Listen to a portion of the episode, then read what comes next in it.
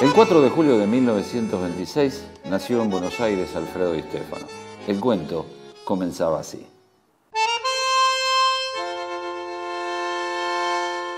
En 1944 se animó a probarse en River y de 32 chicos solo quedaron dos. En ese año juega en cuarta, tercera, reserva y amistosos con el primer equipo. El debut tan esperado llega un 15 de julio de 1945 contra Huracán, que al año siguiente iba a ser su casa durante solo 12 meses. En 1948 una huelga paraliza el fútbol en la Argentina, pero él no quería parar. La pelota lo llamaba, pero estaba lejos y la fue a buscar. Estaba en Colombia.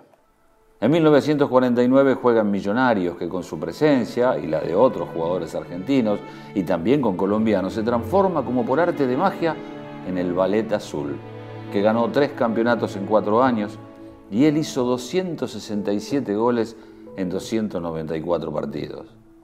En 1953, el Barcelona y el Real Madrid se pelean por tenerlo y se fue al Real, en donde debuta en la tercera jornada en Santander. Era un 27 de septiembre. En 1954, el Real Madrid sale campeón después de 21 años y otra vez dejaba su marca. Es el máximo goleador del campeonato, con 27 goles en 28 partidos. Algo que se iba a repetir al año siguiente, con otro título y con 25 goles de la Saeta Rubia. En 1956, el Madrid gana la primera Copa de Europa, 4 a 3 en la final contra el Stade Reims y con un gol de Alfredo. En el 60 no gana la Liga de España, pero sí la quinta Copa de Europa. En la final, contra el Eintracht Frankfurt en Glasgow, el Real gana 7 a 3 y él hace 3 goles. En el Real Madrid, Di Stefano jugó 518 partidos oficiales con 418 goles. Una discusión con don Santiago Bernabéu lo lleva al español de Barcelona, en donde solo juega dos temporadas y marca 11 goles. Dejaba los pantalones cortos y empezaba a soñar con los largos.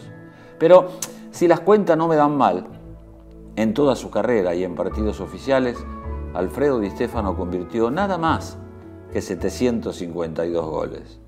En su casa de Madrid tenía un monumento a la pelota con la frase Gracias vieja, el mismo agradecimiento que, seguro, la pelota le hacía a él por haberla tratado tan bien. Algunos dicen que el 7 de julio del año pasado se fue, pero es mentira estará siempre presente en el corazón de todos aquellos que queremos al fútbol, a ese fútbol que él, sin dudas, hizo muy grande. Don Alfredo Di Stefano, la saeta rubia, Alfredo Di Stefano, como le decían en España, o mejor, como todos lo recordaremos, simplemente Alfredo.